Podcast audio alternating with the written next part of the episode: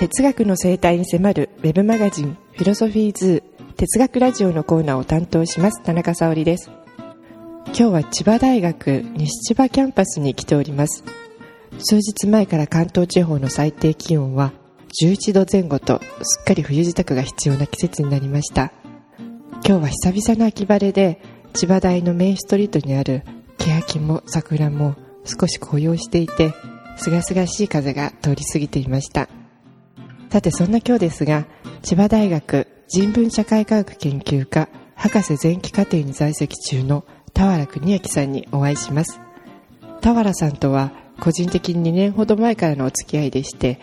今回お話しさせていただくにあたり何度かメールでやり取りさせていただいていたのですがその中で田原さんからこんなコメントをいただきました。不登校で十数年引きこもって永井先生の本を読んで大金を取って芝大に入ったみたいな人生経験を話した方が良いのではないかな。ということで皆さんどんなお話になるか聞いてみたいと思われるのではないでしょうか。私自身も実はこの田原さんの人生経験について詳しくお話をお伺いするのは初めてなので田原さんかつて見ていた世界を想像しながらそのイメージを皆さんにもお届けできるようにじっくりお聞きしたいと思います。それでは早速行ってみましょう。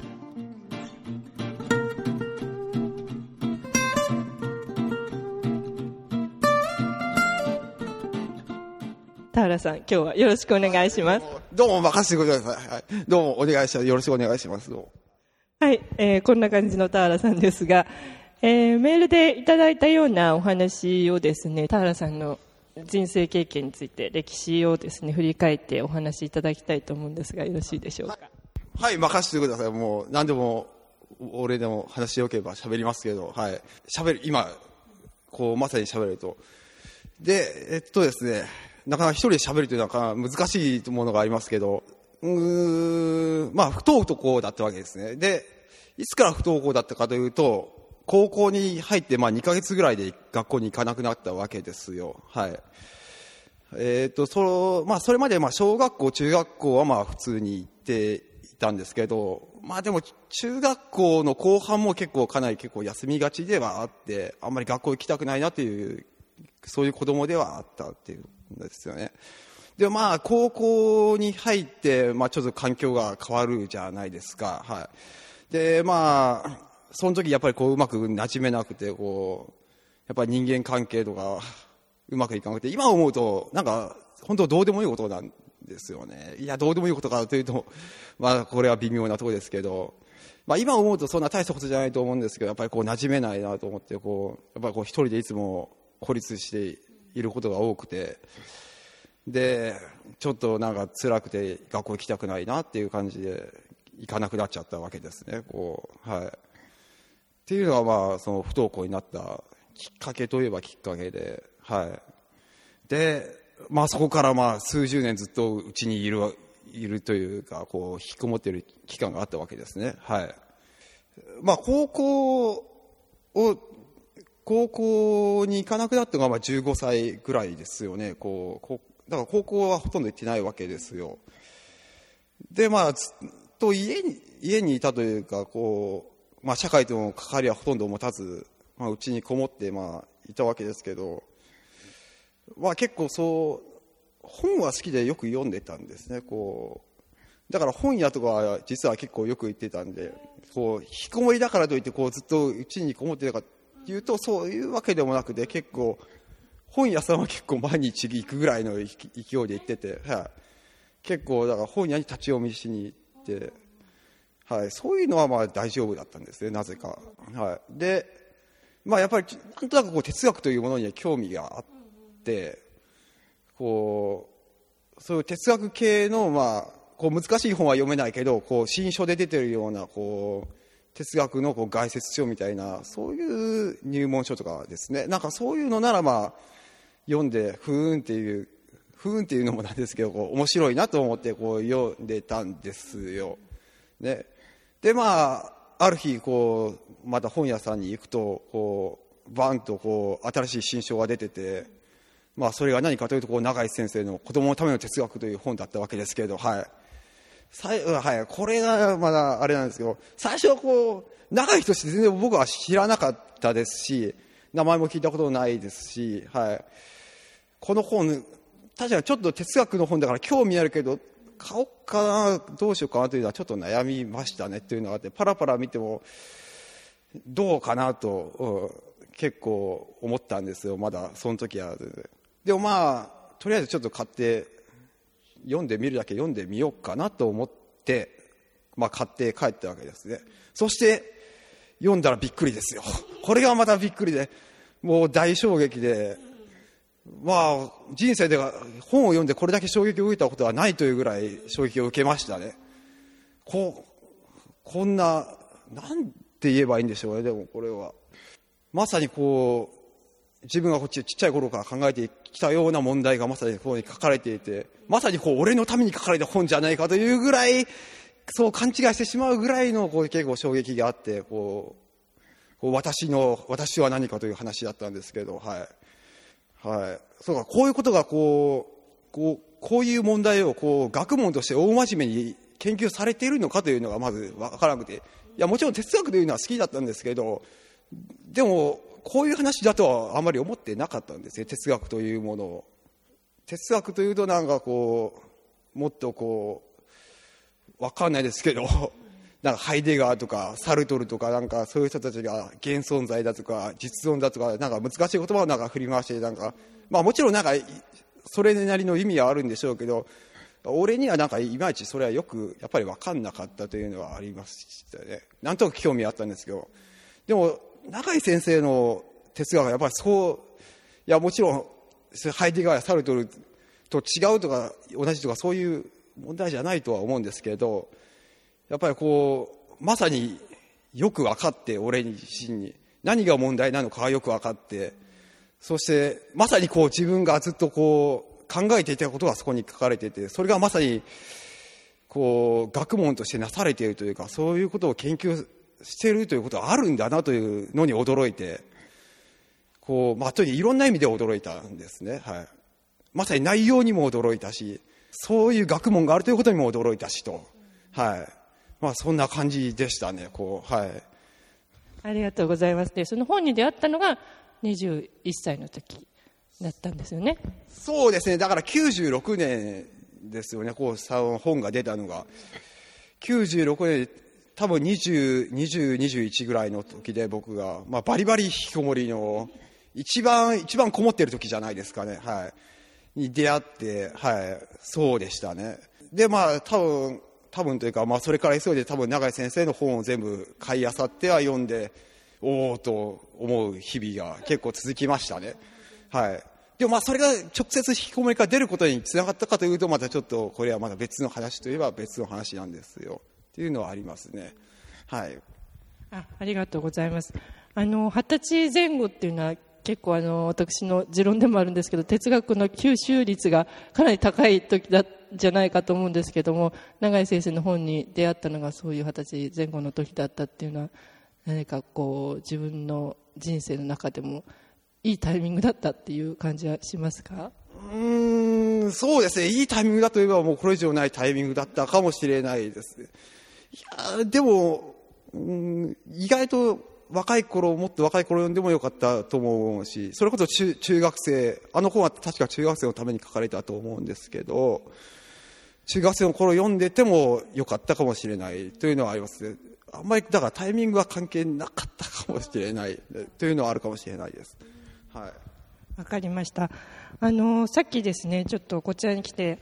お話しさせていただいてたんですが、田さん結構鼻をよく噛む感じでどうしたんですかって言うと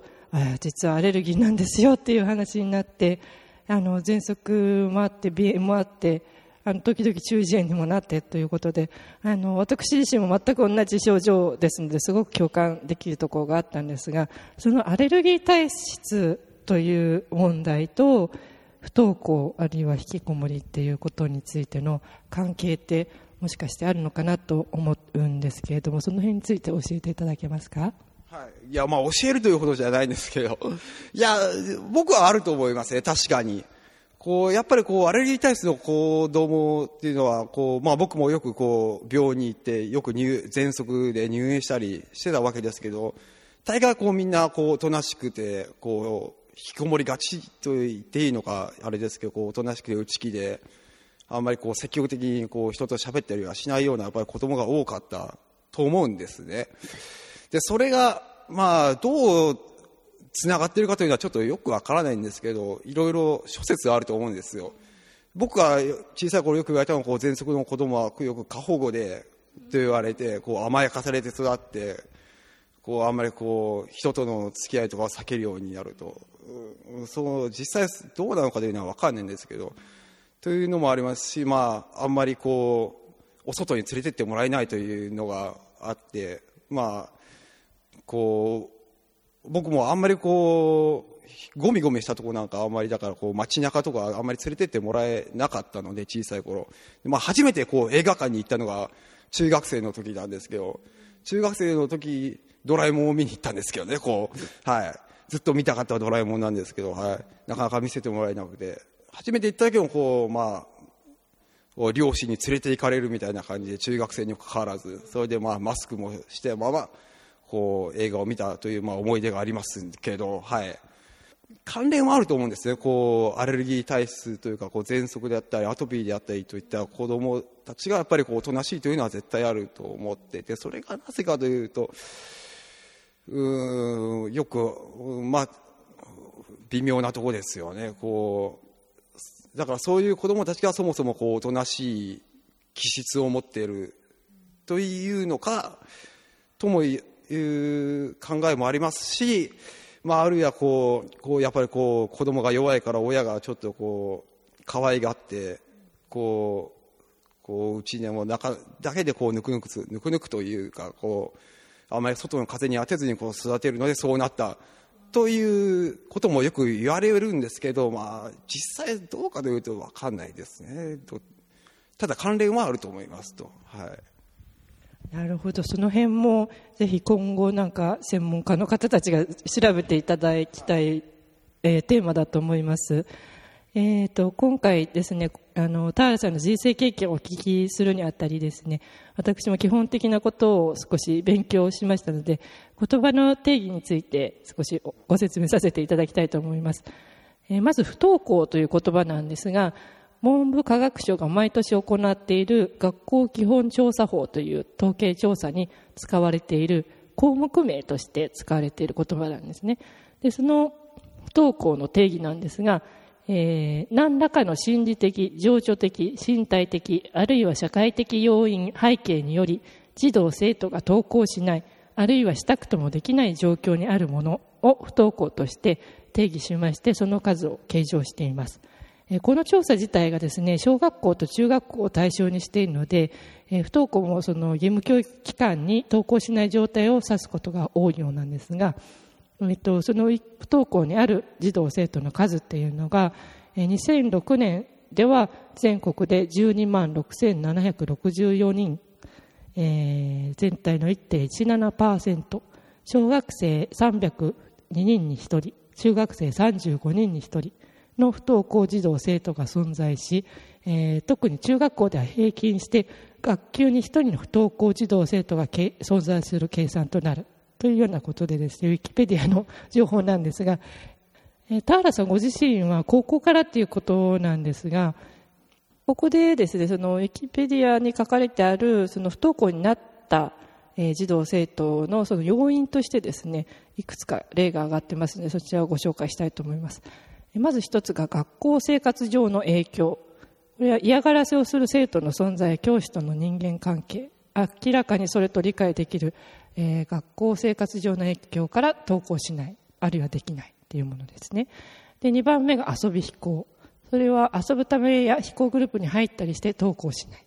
3番目が無気力。無気力でなんとなく登校しない登校しないことへの罪悪感が少なく迎えに行ったり強く催促すると登校するが長続きしない4番目が不安など情緒的混乱登校の意思はあるが身体の不調を訴え登校できない漠然とした不安を訴え登校しないなど不安を中心とした情緒的な混乱によって登校しないあるいはできない、えー、で5番目が意図的な拒否。学校に行く意義を認めず、自分の好きな方向を選んで登校しない。で最後に複合っていう状態があって、不登校状態が継続している理由が、上記具体的例と複合していて、いずれかが主であるかを決めがたい。というようなことなんですが、今お聞きいただいて、田原さんご自身はど、どこに当てはまるとお考えでしょうか？いや、僕はさっき聞いてて、もうバリバリ読んだなと思ったんですけど、はい、不安ですかね。はい、かなと思ってだから行きたいという気持ちもあるんですよね。やっぱりこう、行ってこう、楽しく学校生活を送れるものなら送りたいと。でもやっぱりこう、それがやっぱりうまくいかないという。だからすごく行きたいという気持ちはありましたね。本当ならばと。はい。こう、はい、今でも結構まあ引きこもり的なので、はい。で、今でも、こう、今からでもこう就職とかできるならしてなぐらい のはありますけど、それもやっぱり強い不安はありますね。そして、それに対して。うまくいかないんじゃないかと。うん、そそしてまあ実際高校の時はうまくいかなかったと。こううまくこう人と合わせることができないというか、っていうのはありましたね。はい。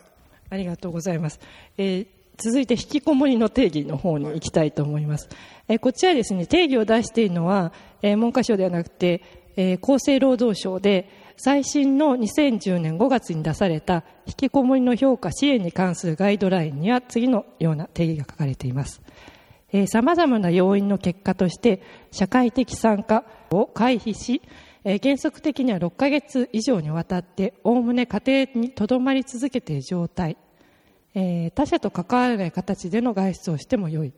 えー、を指す現象概念であると。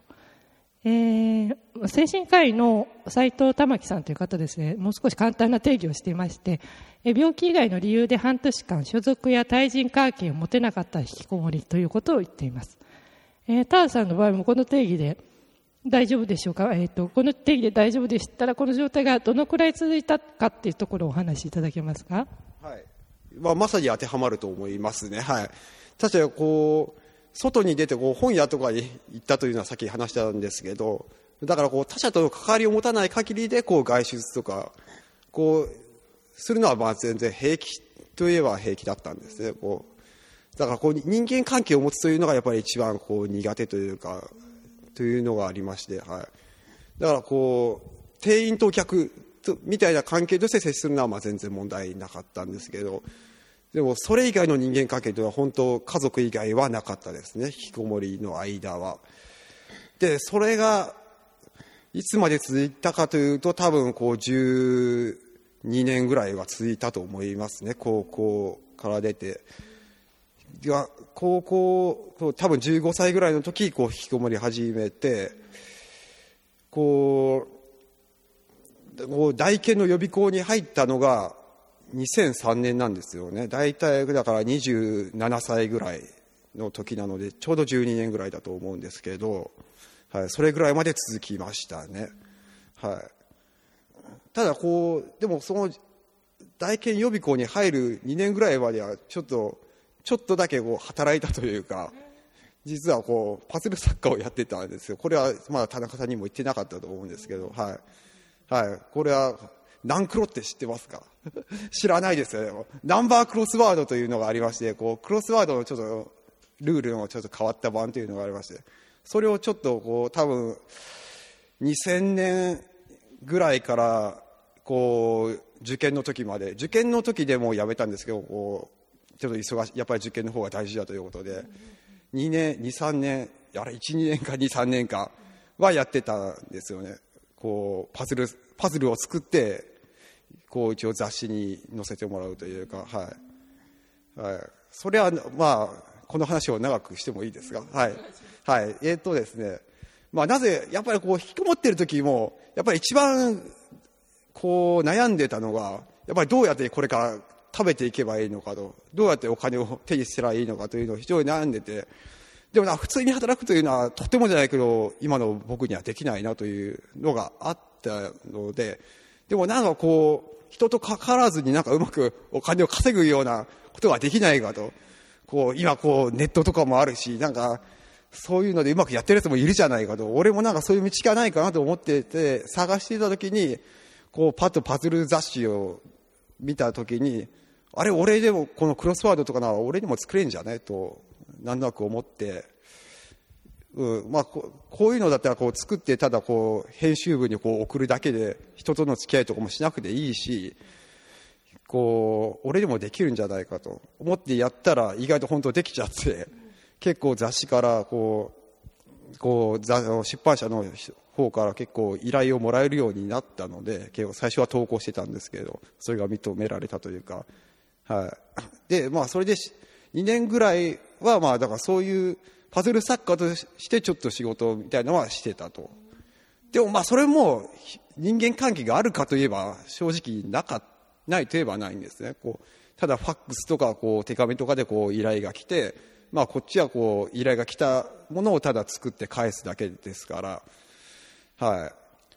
でもまあでもそれで結構大きかったのはお金を稼げたというのは結構大きくて結構自信になったというのはあるんですよね。だからこれが結構大きくて、これが結構、やっぱりこう、引きこもりを出るというか、こう、大学に行くきっかけにはかなり大きなきっかけとしてなりましたね、っていうのはありました。はい。言ってなかったですけど。はい。すごい、初めて聞くお話で、しかも、その、引きこもりから出るきっかけになったっていうお話だったので、あこれはあのお話をお伺いできたらよかったなと思ってるんですけどもあの今のお話もそうなんですがあの以前からちょっとメールでやり取りさせていただいていてちょっとなんか私自身も何か田原さんの経験が人事ではないなというようなところがありましてというのは意外とですね女性でもその結婚妊娠出産とかですねそういういずれかもしくは全てを経験したようないわゆる主婦の女性にあの田原さんのご経験っていうのは共感できるところが多いんじゃないかっていうふうに思うんですね。あの先ほどご紹介した厚生労働省のガイドラインには家庭がそのような生き方を受容し社会的支援を必要としていない事例の場合は少なくとも当面は支援を必要する引きこもり状態とはなりませんというふうに言っているのであの引きこもり青年の引きこもりしている学生さんとかですねあの働いてほしいと思われている特に男性とかはあの支援の対象になるんですが主婦だと支援の対象にはならないわけですね。でですねでもやっぱりこの悩みっていうのはなんとなく共通する部分があるように思いましてあの主婦というキーワードとあと引きこもりっていうキーワードでインターネットで検索すると意外と多くの人が悩んでたりするんですね。でそのちょっと検索したのでその情報もあのお伝えしたいと思うんですが大手小町という読売新聞が運営している掲示板にちょっと目に留まったものがあったので紹介したいと思います、48歳私がヒッキーなわけというふうな題名で投稿された情報でだってとどうせっていうあの2つのキーワードで書かれてあるんですが1だって外に出ても儲からないんだもん。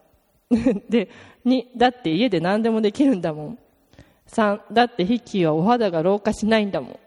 で最後にですねだって旦那が担いでくれるんだもんっていうのがあってでその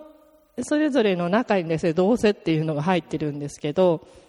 えー、実はコネでアルバイトを3ヶ月やったことがある、えー、その時間外に出ることで生じる出費が収入を上回った疲労だけがたまるしどうせ昇給も将来性もないしやっぱり外に出ても全然儲からないんだもんっていうのがだって外に出ない出ても儲からないんだもんっていうところのどうせなんですね。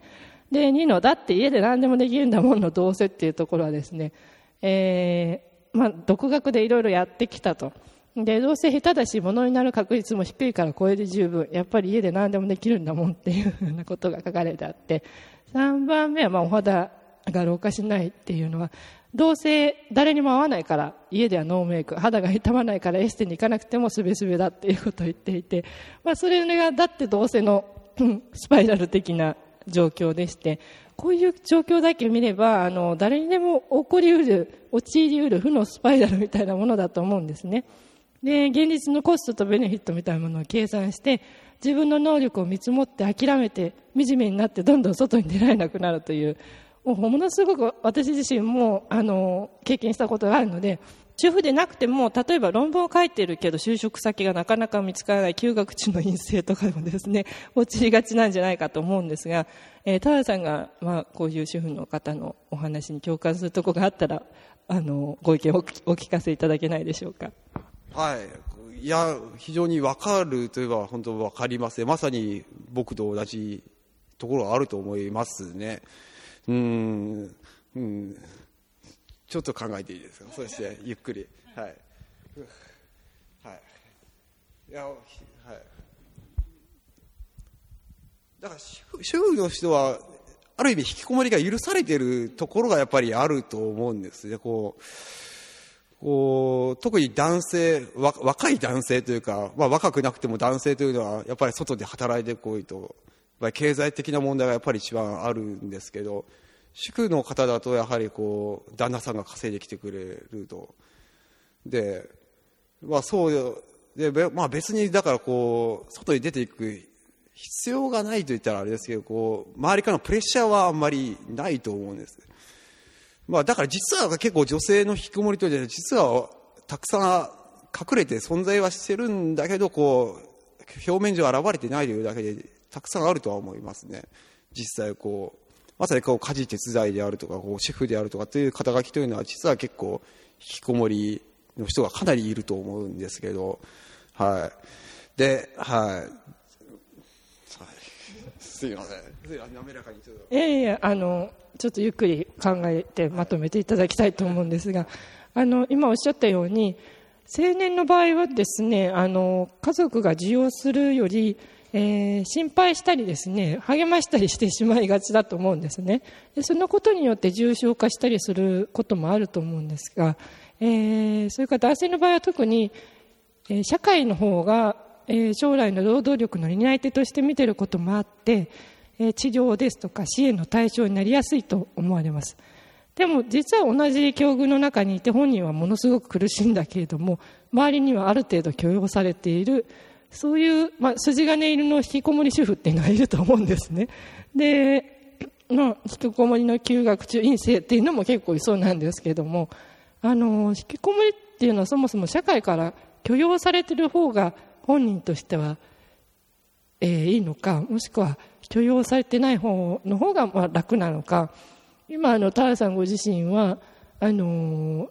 高校を中退した時点での引きこもりっていうのはあまり社会から許容されないで周りから心配される引きこもりであったと思うんですが今陰性という肩書きを持ってあの状況としてはあまり変わってないということだったんですけれども 許容されている引きこもり状態っていう状態だとは思うんですがまあ、あの陰性という肩書きがあるので学校に通ってるじゃないかということを言われればですねあの本人が引っこもりだって言ってもですね誰も助けてくれないとは思うんですよ。でどっちがですねそのご本人としては辛かったのかあるいは楽だったのかっていうところって何かあれば教えていただけますか？はい。うん。まあこれも本当に一概に言えないというのがやっぱりあってこう、やっぱりこう、プレッシャーをかけられるのもやっぱり辛いといえば辛いんですけど、かといって、もうそれでいいよと言われるのもやっぱり辛いじゃないですか。というか、まあ本人が本当にずっとこもってる状態でいいと思ってるならまあ別にそれでも許容されてるならいいかなと思ったりもするんですけど、多分多くの引きこもりの人は、実はこう社会に出てこう、バリバリこう働きたいというか、こう人間関係の中にあってこう、こう、社会的生活をしたいというか、そういう欲望があるとは思うんですよね。こう、だからこう、うまくやれるもんならやりたいという欲望があって、それをまあ適切な形でこう、サポートしてあげられるような形で、こう、背中を押してあげるというか、プレッシャー、それがまだ過度のプレッシャーなになってしまうと、まだ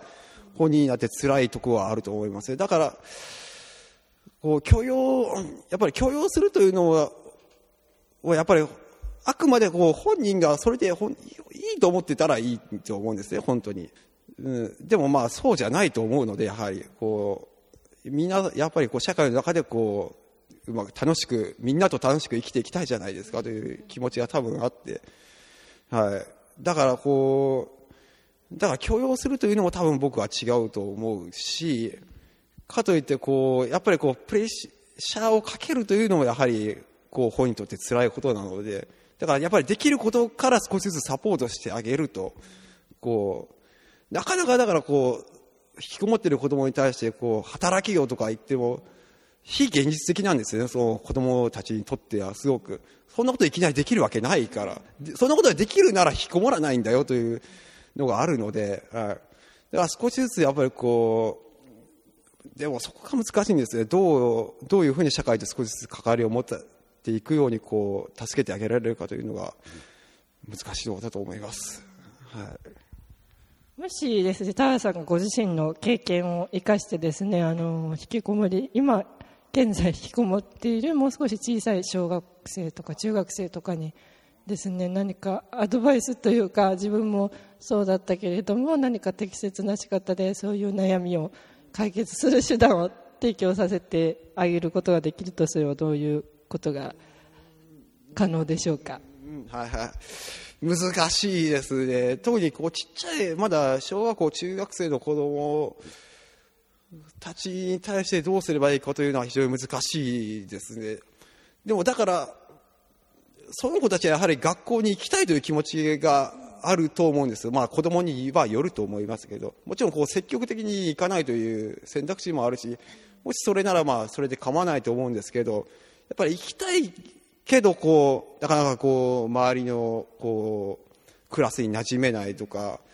うまくやっていけないという子供たちに対してどうしてあげるか。というのはなかなか難しいんですけど、まあ、なんとなくこう、偉そうなことを言えば、まあそんな気にするなと。そんな小学校とか中学校の時の人間関係なんてそれは大した話じゃないから、別に全然一人で孤立してもいいから行くだけ行っとけよというのが素直なこうアドバイスなんですけど、はい、実はね。うん。でもまあ、そう、それを、そう聞いた子供が、あそうかとまあ素直に開き直れるわけでもないと思うので、なかなかこう実質的なこういいアドバイスというのはなかなか難しいですね。はい。どう、僕もそれをどうしたらいいかというのを考えてるんですけど。わかりました。あの、今後まあそういう機会があったらですね、その辺を多分その経験を同じく知っている人ではないと実質的なアドバイスって難しいと思うんですよね。だからその、なんか分からない人がアドバイスしてしまうと余計なプレッシャーになってしまったりとかですね、そういう部分があると思うので、そういう貴重な経験をした田原さんですので、同じような経験をしている子供たちにもですね、何か実質的な、実質的なアドバイスをしていけるような機会があったらいいんではないかなということを考えています。でですね、あの、先ほどちょっと主婦のだってどうせみたいな話をしたんですけれども、まあ、そういうスパイラルを断ち切ったっていうのが田原さんの場合は永井仁先生の本だったわけなんですが、えー、先ほどちょっと出てきた斎藤玉樹さんという精神科医の方が、えー、村上龍という小説家が書いている、えー、引きこもりを題材にした小説であります「最後の家族」という小説の書評である文章を書いていまして、えー、その中でですね引きこもり青年が自力で外に出る要因というのは性、あの、セクシャルの性ですね、性か社会正義のいずれかでしかなくて、この最後の家族っていう小説は、その二つの要因を満たしていて素晴らしいということを言ってるんですけれども、あの、長い哲学っていうのは、パッと見どっちでもないような気がするんですけれども、どこがその、田原さんのその胸を揺さぶった要因だったんでしょうか？はい。いやでも正直言っていいですか？多分、こう、引きこもりから抜けること自体に関しては多分、永井先生哲学はあんまり関係ないといえば関係ないと思うんですよ。ただまあ、実質的に、まあ、こう、こう僕は千葉大に入ったわけですけど、まあ千葉大に入ったことが引きこもりから一応まあ抜けたと言っていいならば、まあ千葉、僕はまあ千葉大以外ならまあ大学に行く行くことはないだろうなと思っていたので、まあ、単純にまあ長井先生のとこに行く以外ならまあ大学に行くことはないだろうなと思っていたので、まあ、その意味ではまさにこう長井先生のおかげでこう引きこもりから出れたといえば出れたというところはありますね。で、うん、引きこもりから出る要因がセクシャルな性か社会正義かというのはまあちょっと極端かと思いますけど、でも、まあ確かにそれに近いところはあるのかなと結構ありますね。まあでも僕の場合は当てはまらないかなっていう気もしますけど、僕の場合はなぜ出れたかというと、自分でも実はよく分かっていないところはありますけど、まあやっぱりこう、お金が稼げるようになって、だから自信が出たというのが一つあるのと、やっぱりこう家族が結構支えてくれたというか、非常にこう両親と姉がいまして、姉が13離れてるんですけど、非常に僕に甘くてですね、こう家族皆さん、はい、非常にありがたいといえばありがたいです。こう未だにこうお金も出してもらっているわけですけど、はい、お前何歳だよ今って言われそうですけど、はい、結構だからこう、大学入る時も、もうかなり背中をこう家族が押してくれて、だからそう家族との関係が良好になったというのも実はありますね。結構だから引きこもりのこう時ってもう家族とも喋らなくなるんですよね、実は結構。こう、家族と顔を合わせるのはご飯を食べる時だけとかで、全然だからこう日常的な話、会話とかもしないというのもあるんですけど、特にだから20代、25、6ぐらいでも、まさにパズルサッカーとかやり始めた頃にはだいぶ、こう家族とも喋ったりするようになれたので、まあそれがなぜかというのも、まあいろいろ複合的な、なぜなんでしょうね。まあ大人になってもなんか、もうどうでもよくなってきたというのもあるかもしれないです、実は結構。実はそういうのが大きいのかもしれないですけど、まあでも実は今でもあんまり 親とうまくこう、親とうまくやってるかというと、微妙なところはあるんですけど、まあ昔に比べればもうだいぶ喋れるようになったと。で、そういう家族関係が良くなった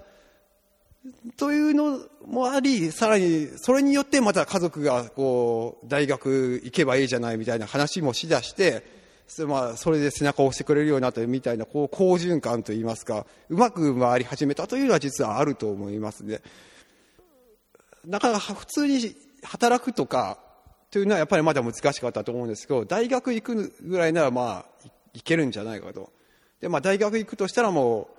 う、永井先生のいる、まあ、千葉大なら行ってもいいというか、まあそもそも、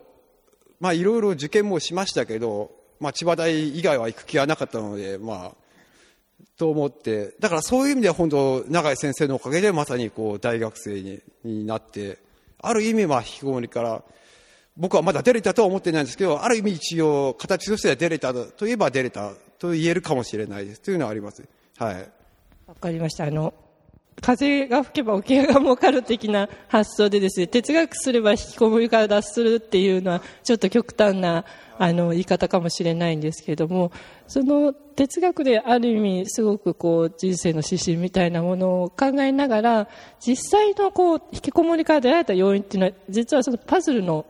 方でお金を得られたっていうところの方が大きいんじゃないかなと思うんですけれども、その、やっぱり経済活動を自分がして自信になった誰かと物を交換してそれがお金につながったっていうところがですね、何かこう、家庭の外に自分も出てみようかなっていうそんなこう原動力になったんじゃないかなということをお聞きしていて思ったんですが、その辺のところはどうでしょう？いや、実は本当そうだと思って、やっぱり引きこもりの子は、やっぱりすごく罪悪感があるんですよ。僕もずっとそうだったんですけど、やっぱりこうずっとこう何もせずに一日中家にいて、ただ食べさせてもらうだけど、で、こう、やっぱり一番の、一番こう悩みというか、こう苦しみというのはやっぱりこう、いい年した若者が何もせずに家でブラブラして、人から見れば働けばいいじゃないかとか、やっぱりそういう、そういうプレッシャーもあって、やっぱりそれが一番辛いんですね。で、実際こうお金が、まあちょろっとですけど、実際自分の手で稼げるようになる、なった、なると、まあそういうプレッシャーが一気に消えちゃうわけですよ、実はこう。実はというかまさに消えて、だって俺稼いでるんだからいいじゃないと。うん。うん、そう、本当に開き直れるというのはありましたね。だから非常に気が楽になったと。うん、それで、多分、確かにそれで、こう、親、親にも負い目があったんですけど、やっぱりこう、ただ食べさせてもらうだけという負い目があったんですけど、多分、こう、お金が稼げるようになったというので、やっぱりこう、気が楽になって、親ともこう、うまく話せるようになったというのは、やっぱりありますね。はい。やっぱりそういうこう、やっぱり罪悪感がすごくあるんですよ。こう、不登校の子供もそうだと思うんですよ。学校に行ってないことの罪悪感があるし、引きこもりの人は、こう、外に出てこう、働いていないという負い目があると。うん。でもやっぱりこう、かといってこう、自分の力でこう、外に出てくる力がないと。やっぱこう、本当どっち行ってもダメだという、どっちからもこう、責められて、どっちに行っても安心できないというか、こう常にこう不安にさらされているわけです。うん、なかなかそこが難しいでた、たまたま僕の場合はなんかうまくいったというのが実はありますね。はい。だから普通にだからアルバイトとかしろと言われたら非常に僕は難しかったんですよ。うん、だから実はもし引きこもりの人がいて悩んでるならパズルサッカーやってみたらっていうのは実は結構、うん、意外とできるので、はい、僕でもできたので、できるんじゃないですかっていう結構、はい、あんまり競争率も高くないです。あんまり作ろうという人いないじゃないですか、パズルなんて。はい。そうです。主婦、主婦とか本当にいいと思いますよ。小銭稼ぎにもなって、こう自信にもなるし、はいはい。それがきっかけでやっぱり外に出るということは十分あるでしょうし、そして、はい。うん、そういうのはやっぱり一つあると非常にいいと思いますよね。まあそれが、それを探すのはまた大変といえば大変なんですけど、はい。今ちょっと重要なキーワードをいくつかいただいたように思いまして、あの、罪悪感を解消するのがやっぱりお金っていうのは非常に大きいんだなということをあの教えていただいたように思います。えっ、ー、とですね、まあ、ちょっと時間も来てしまっているんですけれども、そうですね。ちょっと一応哲学ラジオなので 哲学の話を最後にお伺いしたいんですが、今やられてるその修士論文について、ちょっとすごい嫌がってますけど、お話を聞かせいただいてもよろしいですか？それが一番、それが一番喋りにくいことなんですけど、いや困ったな。はい。はい。一応まあ、それがほ、まあ、本職というか本文なので、喋るといえば喋りますけど、何をやってるかというと、まあ、一応、大雑把な国で言うと、まあ、大雑把な国で言わなくても、人の同一でパーソナルアイデンティティというので、こう、一応なんかこう、長井先生の話ともこう、つながりつつ、こう、一応自分の独自の色を出せるのはどこかなというのを、今で探しながらやってる感じなんですよね。どう説明していいのかというのはあれですけど、一応こう、今書いているのは、人の通じ的な同一性といいますか昨日の僕と今日の僕が同一人物だっていうけどなぜなんだいっていう、まあ、そういうような問題ですね。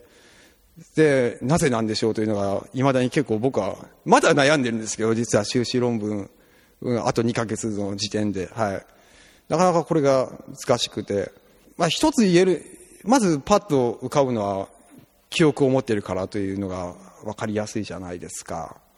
昨日やった、昨日何々したということを今、僕は覚えているよと。で、覚えている以上、そう、昨日の僕、昨日のそれを何かした、昨日の体験をした人と、今いる僕とは同一でないかいとのは、まあ、保証されてるじゃないかというのは一つ手ですよね。で、まあ僕はこれはあんまり取らないんですけど、実は結局考えた結果、いいですか？こうゆゆっくりゆっくり考えながら話していいですがどうどう説明したらいいかな？私から質問させていただいていいですか？その哲学的な質問っていうことになるかわからないんですけれどもあの時間の流れって結構違ってくるように思うんですよね。その、まあ、ご自身が引きこもりだった時にたった一人だけだだった時、あの誰ともご家族ともお話ししないで、何もこうコミュニケーションもなさないで、経済活動もしていなかった時の時間の流れとあとそういう時のその記憶って続いてるものですか？誰とも話さなかった自分っていうのはあのその時例えばこの季節に何があったかとかすごく覚えていられるものなのかあるいはその時の時間が止まったままのような感じであの何年か何年は何をしたか全く覚えていない状態なのかその時間の細分化っていうかどのくらい細かく覚えていられるものなのかなって誰とも話さなかった時期をですね。はい、お願いします、はい、もう全然哲学的な話じゃなくていいですか？本当に。まさに、こう、ききこもってる間の記憶で実はほとんど僕は記憶がないと言ったらあれですけど、いや、そもそもだから覚えているような体験がほとんどないわけですね。ただ寝てただけなので。だから10代後半から20代後半までの記憶って、記憶というか思い出というのは実はほとんどないわけですね、僕の場合。ただこう、テレビで何かをやってたなとか、こういう曲が流行ってたなっていうのはあるんですけど、ラジオとかテレビとかよく聞いたり見たりしていたので、でもまあ、こう実際、実体験として、こう自分が何かをしたという記憶はほとんどないですし、だから本当この10年はあっという間に過ぎたと今思っても、あっという間に過ぎたというか、そもそも過ぎたのだろうかというぐらいの不思議な感じで、未だに、だから、実は、気持ちが結構15歳なんですけど、未だに。はいはい。だから本当に何もなかったというか、もうあっという間に過ぎたというべきか、あるいは本当に止まってると言ってもいいぐらいの感じだと思いますね。僕の中の感じでは、感覚としてはですね。はい。あの、記憶が回り始めたというか、何々のやった次に何々が起きたみたいな、そういう連続的に何か覚えていられるようになったのは、またいつ頃からなんですか？どうでしょうね。多分、うん、だからこう、パズル、またパズル作家の話になりますよ。だからパズル、最初にこう自分の作品がこう、バンとこう雑誌に載った時のことは非常によく覚えていて、それから、そそのあたりのからはだいぶこう、いろんなことがあったなっていう、今思い返してもっていうのがあるんですね。こう、それまでは本当に全く真っ白なわけですよ。空白というか。何もなかったんですが、そこから少しずつなんか、少しずつこう、何もなかったところにこう書き込むような出来事がちょっとずつ埋まってきたかなっていうのはありますね。そうですね。また、しばらくまあ2年ぐらいパズル作家を続けて、また今度は1年こう、大研の予備校に行ったわけですけど、その、その時のこともよく覚えてますし、その1年も、はい。はい、いろいろ、その時の友達のこととか、こう、いろんな、こう、イベントで、こう宮島に行ったなとか、そういう宮島で焼肉をしたなとか、こうそういえばこう夏ぐらいに大研に受かったなとか、はい。そういうそこら辺からはもうかなりありますね。もちろん大学に入ってからもいろいろありましたし、はい、だからそううんそうそれくらいですね。だからパズル作家をやり始めたぐらいからこう実質的な思い出というか内容のあることが埋まってきたというのはありますね、はい、すごくその辺の話って実際体験されてるわけですから田原さんにしか書けないものって非常に多いんじゃないかなと思うんですよね。そのコミュニケーション記憶人格の連続性みたいな問題ですよね。だからそこをむしろ書いてていただければですね本当に他の人にとってもあの有意義なものになるんじゃないかなと思っていてあの本当に女性でもあの妊娠とか出産とかしている時って記憶って本当にないんですよね。その何もしない時期がある程度あってすごく、まあ、痛みの記憶とかあるんですけども何かこう家にずっといる期間が長かったりするとその時はすごくこう細かくいろんなこと覚えてるんですけど振り返って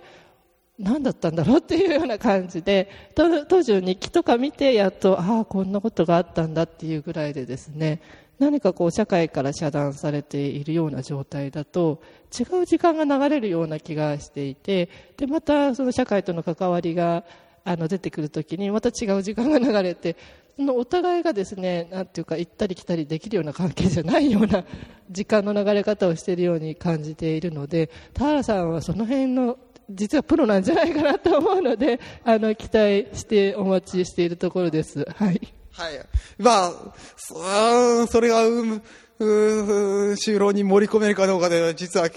実はというかなかなか難しいと思うんですけど、いやでも、田中さんのお話を聞いて、本当そうだなと思ったんですよ。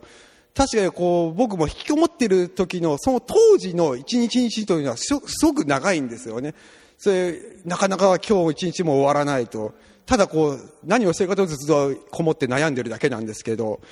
で、にもかかわらず、後から思い返してみると何もなくて、何も思い出すことがないと。本当にこの独特なこの遮断された時の流れというのが、引きこもりの時はありましたね。はい。まあ、それをうまく、それを収容にできるかというと、またこれがまた、いやー、どうだろうな。はい。はい。はい。まあ、頑張ってやってみて、できることなら入れてみたいと思います。はい。はい。あ本当になんか今日は楽しいお話でえここんな時間はきっと後から思い出しても鮮明に思い出されるような時間だったんじゃないかなとはい、思い出、いい思い出に なる時間だったんじゃないかなと思います。今日は本当に田原さんありがとうございます。あ、どうも本当、こんなくだらない話を聞いてくださって本当ありがとうございます。どうも俺もこう話ができて非常に楽しくてよかったです。はい、ありがとうございます。はいではですね、この後も楽しいイベントが 待っていまして、実は、あの、長井仁先生を交えて、この後お礼でカラオケに行くんですけれども、そちらの方もよろしくお願いいたします。もうそっちがむしろ本番ぐらいな記憶むしろそっちの方で緊張してるかなというぐらいなんですけど、もう本当カラオケはね、実は結構人前で歌うというのは苦手なんですけど、まあ頑張って歌いたいと思います。はい。